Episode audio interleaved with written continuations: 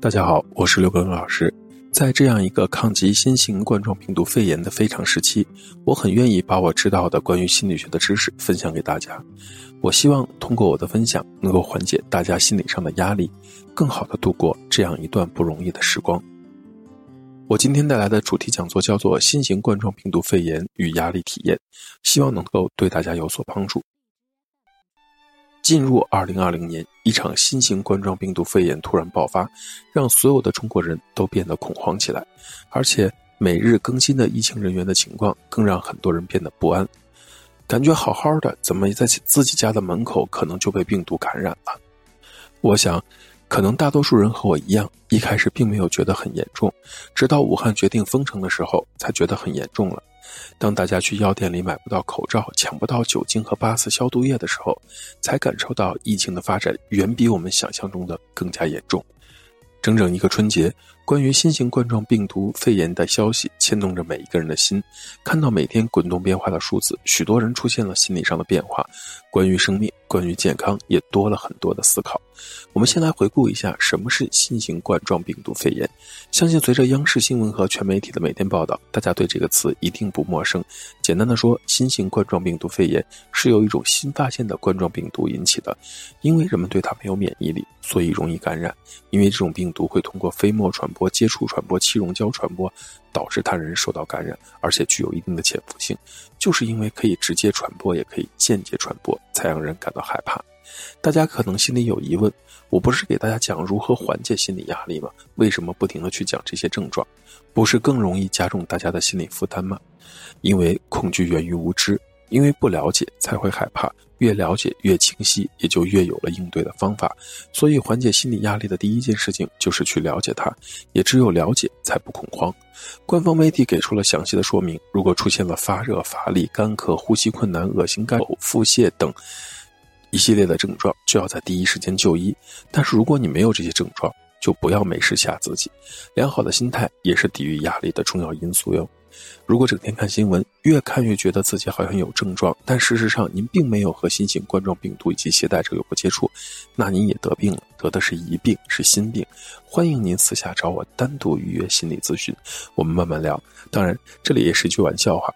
如果家里有七十五度的酒精、紫外线灯这类的，就更不要怕了。紫外线灯真的是居家良品。像我这种家里有小朋友的家庭，每周给家里用紫外线灯杀菌，每个房间一次。毕竟咱们这次遇到的新型冠状病毒也怕酒精和紫外线。电视也说了，五十六度的高温。和三十分钟内呢都可以杀死病毒。既然知道怎么应对它，就不要太担心了。同样，打开手机微信，点击支付，选择城市服务，就可以看到疫情的实时动态，也有助于我们科学的了解疫情的发展。当然，我相信这不是大家主要。关心的问题，也不是大家主要担心的地方。二零二零年呢，爆发的新型冠状病毒肺炎对我们的生活产生了很大的压力，而压力总是我们当前生活的一部分。从正面的角度来说，因为这场新型冠状病毒肺炎的爆发，我们陪伴家人的时间变多了，我们可以在家多吃几顿健康的饭。我们借着这个时期，可以好好的调整一下自己的作息，少喝几顿酒。我们开始。更关注健康，最重要的是，我们变得更感激，因为我们知道，我们相对平静的生活是由无数一线的工作者，包括快递小哥撑起来的。从负面的角度而言，这场新型冠状病毒也实实在在给我们带来了生活和工作上的压力，由于不能外出。对于从事所有和人打交道的行业，都是一段不容易的时光，而且日常生活中由疫情带来的出门买菜这样的生活压力也每天存在着。我就经历过盒马生鲜凌晨十二点可以订菜，结果十二点零二分显示预约满了，不能配送了。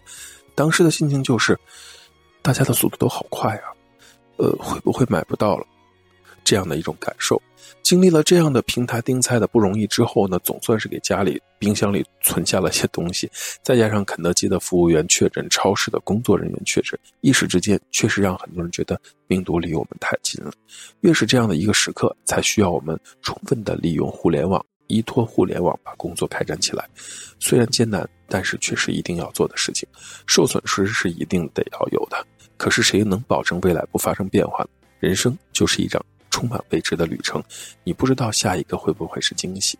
我不知道大家从得知疫情到现在都听过哪些谣言，遇到过哪些奇葩的事情。我来这里举上一些。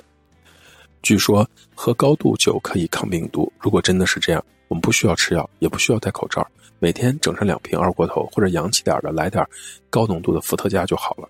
还听过童子尿可以治病，喝茶可以治病毒，双黄连可以治病毒，五十六度的热水澡可以对抗病毒。我想说，五十六度热水澡这个有点太过分了，你不怕把你烫熟了吗？去药店买药的时候，酒精口罩什么的基本上早就买不到了。然后看到一群人一窝蜂的在抢购碘酒、维 C、抗病毒颗粒、蛋白粉、板蓝根。怎么什么事儿都有板蓝根呢？板蓝根也都能加入进去。买菜的时候能够长时间储存的土豆啊、白菜啊、萝卜这类的，基本上早就被抢购一空，或者是限量购买。这大概就是公众恐慌的几种体现吧。还有那些听说猫猫狗狗会传染上病毒的，主动的或者被动的把自己家猫猫狗狗摔死的，简直没有办法形容。其实，最大的压力就是谣言和盲从，因为无知，所以相信；因为无知。所以恐慌，还有些人觉得疫情与自己无关，依旧我行我素。例如那个确诊了还想隐瞒自己接触史的夫妻，最后搞得自己怀孕的儿媳妇也染上了，还好这两天算是平安生产了。这种存在着侥幸心理打牌聚会的，也都是对自己不负责任的。要不怎么会有朗朗上口的横幅标语：“带病返乡，不孝儿郎，传染爹娘，丧尽天良。”希望大家要相信政府。相信那些在一线的医护工作人员。年前看了一部电影，叫做《中国机场》，袁泉饰演的那个空姐，镇定且理性的一句话是这样说的：“我们受过专业的训练，有能力也有信心带领大家平安回去。”这句话我也想送给每一个恐慌的人，请相信国家，相信那些坚守在一线的工作者，他们每一个人也都是别人的儿子、女儿、爸爸妈妈，他们也在用尽自己的力气救治那些确诊的病人。如果不相信他们，交给你，你能治好吗？同时，也请大家适度的关注疫情，每天不要超过一到两个小时，不然也会让这种不良的情绪蔓延，而且会给自己带来过度的心理压力。每天不要超过一到两个小时，不然也会让这种不良的情绪蔓延，给自己带来过度的心理压力。至于良好的习惯，当然要注意保持：勤洗手、多通风、健康饮食，别让自己生病了。这个节骨眼上生病，不仅自己遭罪，还要担心病毒，就更不划算了。如果心理压力过大，请多和家人沟通，或者请和专业人士沟通。利用互联网工作，让自己每天有点事情做。毕竟无事生非，闲的没事做了，就容易给自己找麻烦。这两三年来，我讲了一百多场和压力有关的心理健康讲座，每场讲座我都在想，怎么可以让大家笑出来？因为能够笑出来，就意味着可以缓解压力。如果你很难笑出来，那么人生。可能过得也不是很容易，笑是一种力量，可以让人缓解压力。如果我们还得经历一段这样的时光，请学会在家里扭动，在家里欢乐，在家里走来走去，在家里做主播，在家里工作，在家里挣钱吧。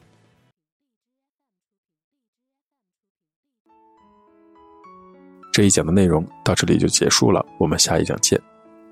这里是有为心理，我是刘老师。虽然我们只是心理学界的一棵小树苗，但是我们努力做到我们的最好，用真诚的态度、客观专业的方式，向每一个愿意关注我们的人分享一切你想知道而我们又恰好了解的心理学知识。请记得，不管你在哪里，世界和我陪伴着你。再见。